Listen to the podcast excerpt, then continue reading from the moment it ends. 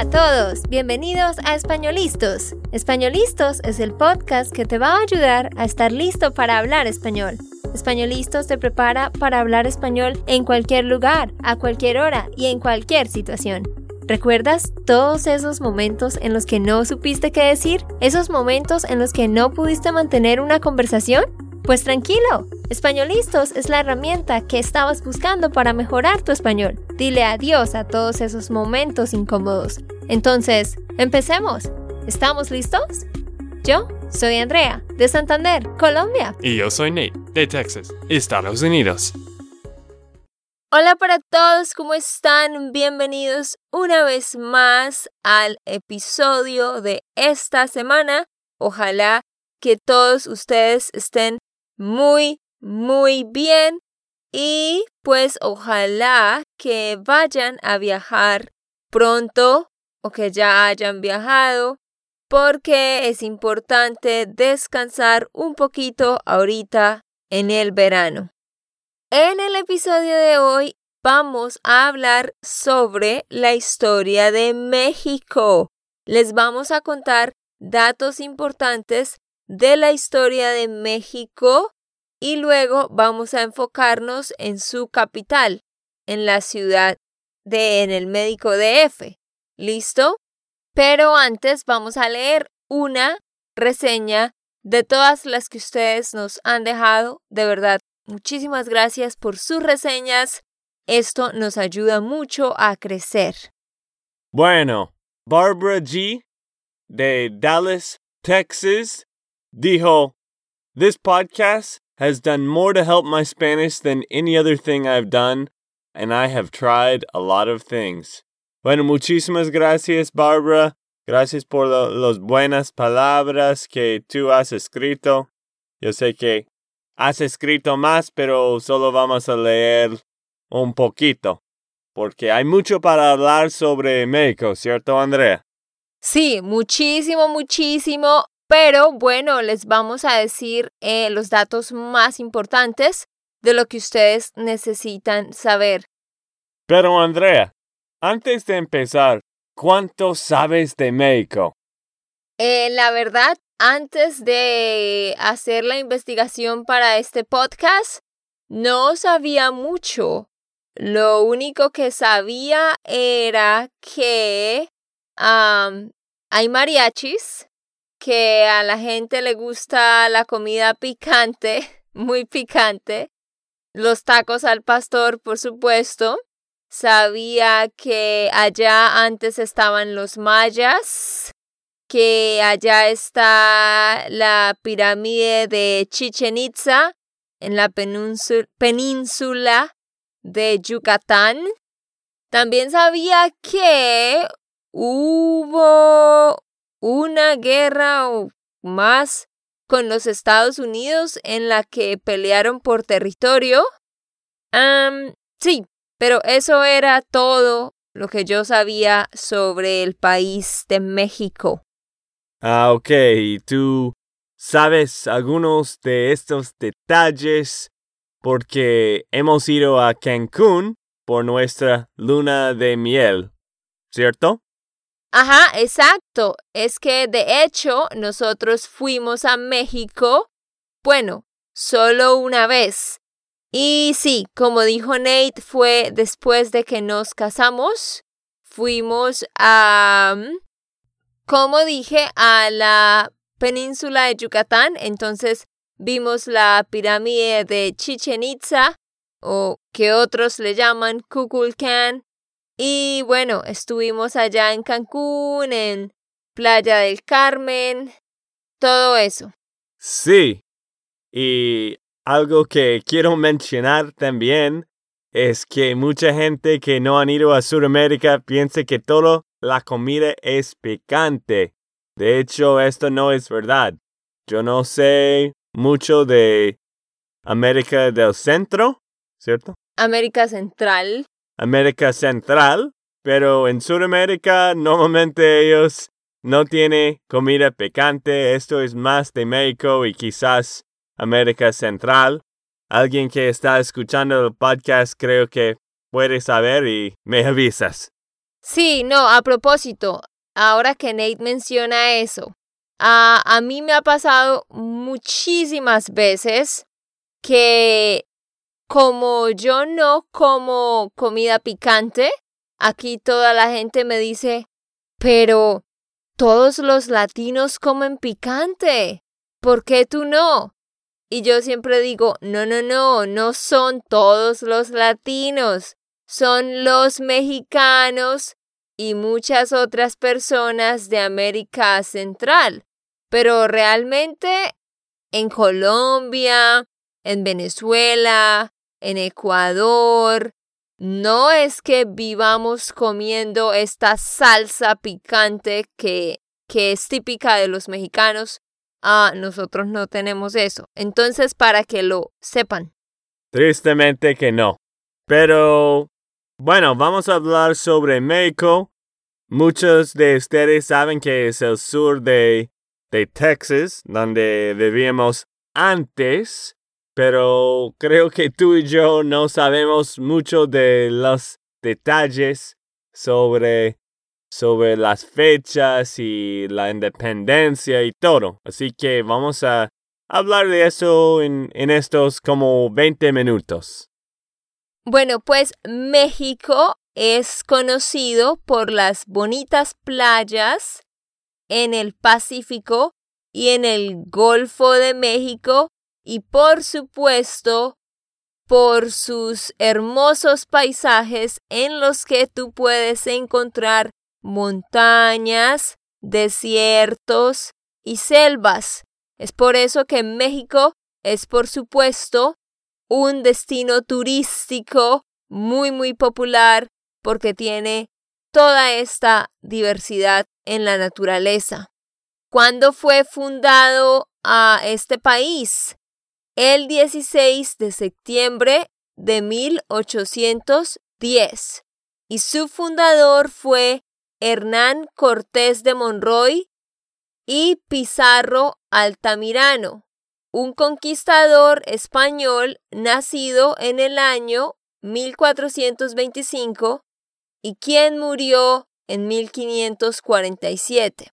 Resulta que México fue una colonia de los españoles en el periodo que comprende desde 1519 hasta 1810.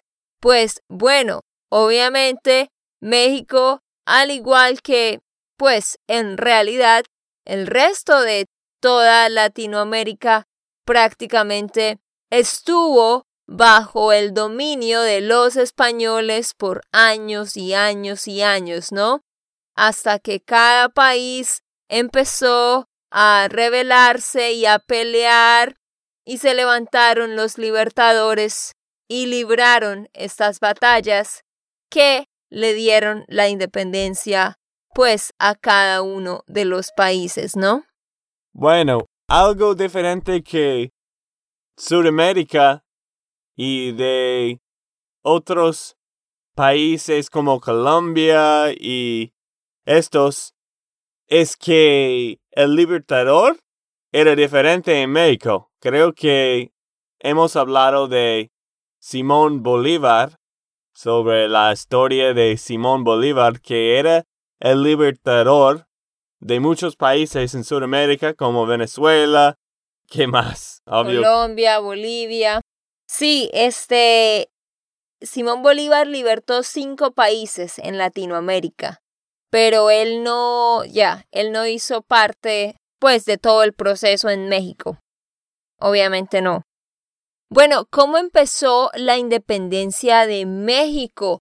Todo empezó ese 16 de septiembre en 1810 con algo que se llamó el grito de Dolores o sea, como una pequeña revolución que empezó. Y luego, todo esto duró hasta la entrada del ejército trigarante a la Ciudad de México el 27 de septiembre de 1821. O sea, este proceso de independencia duró bastante tiempo. Fueron bastantes procesos bastantes cosas que pasaron entre 1810 hasta 1821. Ellos estaban peleando diferentes batallas contra los españoles para poder tener su independencia, pero luego, entre 1821 y 1829, los españoles trataban de reconquistar. O sea, esto fue un proceso larguísimo porque los españoles no querían irse y querían seguir en el poder. Así que luego de eso siguieron otras guerras y otros procesos hasta que por fin, por fin, por fin, de verdad lograron la independencia. Ok, pero también México México. Ha tenido algunos batallas contra Estados Unidos también, ¿no? Ajá, exactamente. Y ellos estaban peleando por este territorio de, de Texas. Ajá. ¿En qué año, Andrea? ¿Quieres hablar un poco más de esto? Eh, sí, hay una batalla muy importante que libraron en 1819, pero pues como tú dijiste, hubo de verdad varias guerras que tuvieron que pasar porque había un gran conflicto entre Estados Unidos y Texas peleándose por una parte de tierra, ¿no? Sí, y creo que hay más de esto en la historia en San Antonio, Texas, en este recuerda el Álamo. Ah, sí, en el Álamo, ajá. Ya, ahí está toda, toda la historia con todos los detalles. Sobre este gran pelea y creo que los tejanos perdió esta batalla, pero era una outcry, una no sé, ¿cómo se dice esto? No sé, yo nunca había escuchado esa palabra. ¿Outcry? Es que... ¿Es un sinónimo de qué? Algo para motivar lo, lo, el ejército. Pues un grito, no sé. Sí, un, ¿Un grito? grito? que recuerda el Álamo. Y después ellos ganaron La batalla. más batallas Mm. después. Ok, no, no sé cómo decir outcry. Tengo que buscar esa palabra. Si ven, yo todavía estoy aprendiendo porque nunca dejamos de aprender. Ok, finalmente México en otra confrontación con los Estados Unidos cede la mitad del territorio por el Tratado de Guadalupe Hidalgo en el año de 1848. Esto fue para dar fin al conflicto entre los dos países. Ajá, así que fue hasta 1848 cuando por fin arreglaron sus diferencias y pudieron dividirse ese territorio por el que peleaban. Otra cosa interesante que hemos aprendido cuando estábamos investigando de México, de México, México ya, porque tú siempre dices México. No, México. bueno, ok, ok, es que tú tienes que ah, corregirme más. Ah, ok. Hay 67 lenguas indígenas propias y 287 idiomas se habla en el territorio. Ajá, exacto. Allá hablan español, como ustedes saben.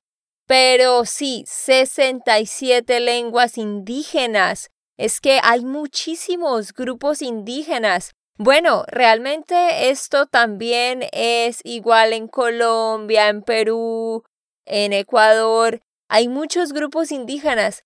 Eso me parece tan fascinante porque, o sea, ¿cómo es posible que todavía estas personas conserven todos estos idiomas? ¿No te parece interesante? A mí me parece muy interesante. Yo creo que había mucho más en Estados Unidos también con los indígenas, pero Indígenas. indígenas, pero el gran problema es que había algunos presidentes que mataron muchísimos de los, ¿cómo se dice Native Americans? ¿De los americanos nativos? bueno, todavía hay americanos nativos que viven por muchas partes del Estados Unidos, pero también ellos mataron muchísimo, tristemente, y la mayoría de americanos nativos no ya viven en un parte de, de la vida normal en Estados Unidos, ¿entiendes? Ah, entiendo. O sea, tú te refieres a que las personas que quedan de esas tribus están muy civilizadas con la tecnología y todo. Sí, más o menos. Hay diferentes partes del Estados Unidos donde ellos viven separados, solos, en un grupo ah, privado, pero creo que no es como Colombia o Brasil o México, donde hay partes, donde, donde hay muchas partes de, de ellos viviendo solos. Quizás un poco, pero no tanto. Ah, ok, interesante. Pero sí, en México sí, sí hay muchos grupos ah, que tienen sí su propio estilo de vida y viven normal como, como hace muchísimos años atrás, con las mismas costumbres, todo, todo igual, o sea, no han cambiado nada o no han progresado, como nosotros diríamos desde nuestro punto de vista. Pero me parece muy bonito que todas esas cosas se conserven, ¿no? porque nos recuerda de dónde venimos. Claro que sí.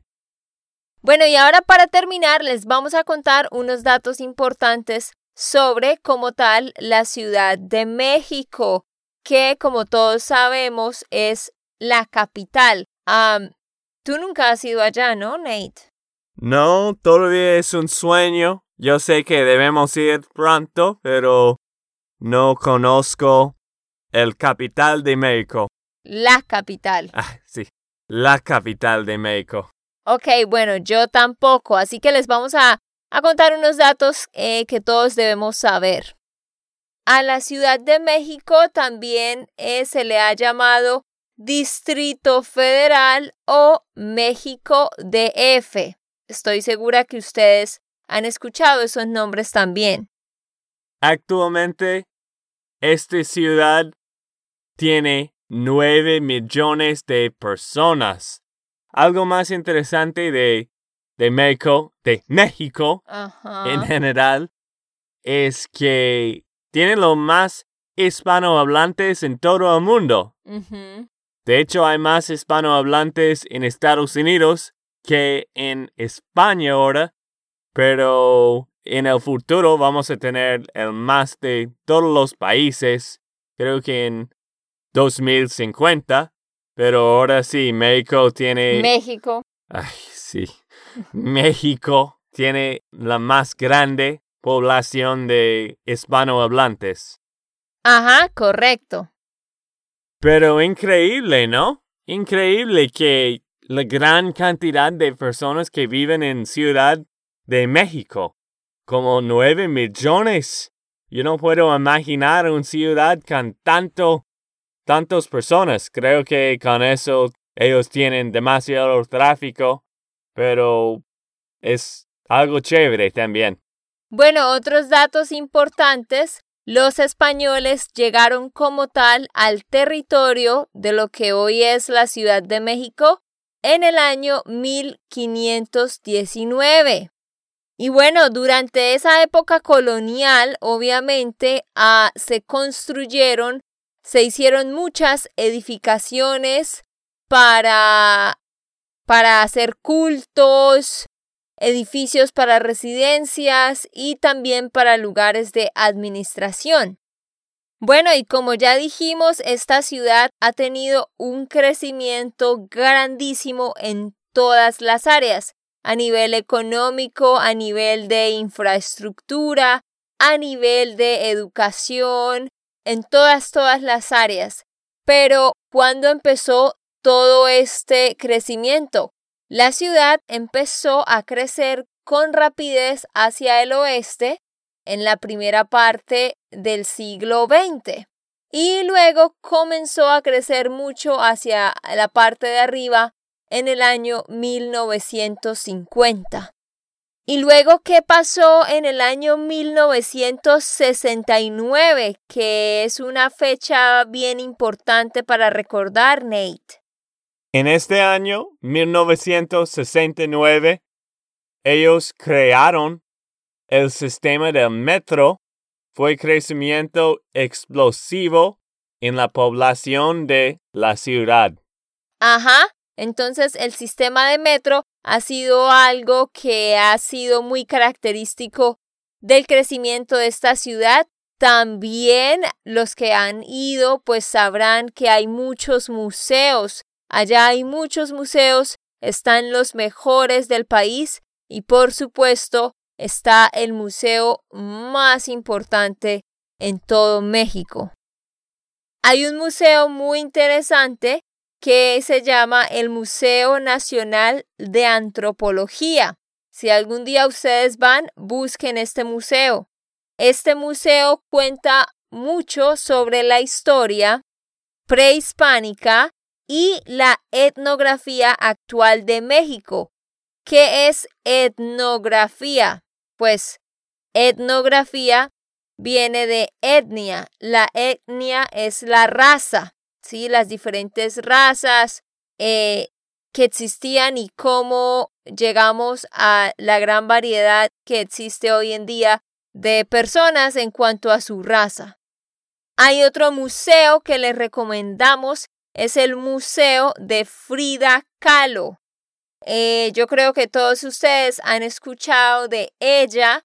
Es una figura muy icónica de México y a ella pues le tienen un museo. Así que si algún día van, tienen que visitar ese museo también. Y pues en esos dos museos y los demás, obviamente vas a aprender todos los detalles muy, muy profundos de todo lo que pasó y ha pasado en este país. Creo que no he escuchado el nombre de, de Frida. ¿Es una mujer? ¿Nunca has escuchado sobre Frida Kahlo? No, pero puedes explicar un poco sobre la vida porque es una gran persona y creo que tú sabes un poco. Frida Kahlo fue una artista mexicana, una pintora, y ella se volvió muy famosa por sus retratos y ella hacía muchos retratos de la cara de ella y en su pintura ella envolvía la cultura mexicana. O sea, pintaba cosas sobre la cultura y también tenía muchos colores. Y esta mujer tenía unas cejas, eyebrows, ¿no? Unas cejas muy largas y gruesas y oscuras. Bueno, pasaste la prueba. Pero algo más que quieres agregar de México, ¿tú disfrutaste tu tiempo en Cancún? Sí, claro, para los que nunca han ido a México y de pronto están pensando ir y no saben a dónde ir, en la península de Yucatán eh, hay muchas cosas chéveres. Cancún nos encantó, me gustaron las playas, Ahí cerca también está lo que se llama Playa del Carmen. Sí, todo me pareció muy bonito, pero me gustó mucho ver a esta pirámide, la cual mencionamos anteriormente, de Chichen Itza. Y también algo que me gustó muchísimo es allá ellos tienen un parque, o sea, construido en la naturaleza, donde hay un río subterráneo y hay piscinas y también está el mar y hay partes con selva. O sea, es un parque, se llama Escaret. Excaret, Escaret, no lo sé pronunciar bien, pero se deletrea de esta manera. X raya C A R-E-T. Xcaret. Creo que así se pronuncia. Ustedes busquen y ahí ustedes lo encuentran. Pero la diversidad en la naturaleza es increíble. Sí, a mí me gusta mucho este viaje, más que todo porque estaba celebrando la boda con mi esposa, Andrea, ¿cierto? Ajá, exactamente, porque era nuestra luna de miel. Sí, pero también me gustó muchísimo la historia de las mayas en Chichen Itza. A mí me gusta más de Machu Picchu porque puedes caminar adentro de Machu Picchu, pero de Chichen Itza no puedes ir adentro o caminar en esto. Solo pueden ver de afuera. Todavía es bonita y interesante solo que es un poco más separado que Machu Picchu. No, o sea, tú sí puedes ver. Lo que pasa es que no puedes tocar las pirámides. Pero pues esto está en un lugar plano y tú caminas y todo y puedes ver muy bien. Tú sí puedes caminar por ahí. Sí. Yo creo que tú te refieres a que no puedes como tal tocar las pirámides y como estar más cerca, pero sí, sí estás, sí estás lo suficientemente cerca. Lo que estoy tratando de decir es que no puedes caminar dentro de Chichen Itza como puedes en Machu Picchu, puedes caminar dentro de la estructura. Pero yo no sé si tú puedes... ser- Ah, bueno, ya me acordé. Es que antes, creo que antes eh, ellos permitían a la gente caminar por las escaleras. Creo que eso lo permitían antes. Pero no sé si fue que alguna gente tuvo accidentes o estaban dañando los escalones, creo. Me Y por e- imagino. sí, y por eso lo prohibieron. Pero, pero, yo no sé si tú has escuchado, Nate, pero de hecho, ellos estaban pensando en prohibir esto también en Machu Picchu, porque hay muchísima gente y pues todo empieza a dañarse.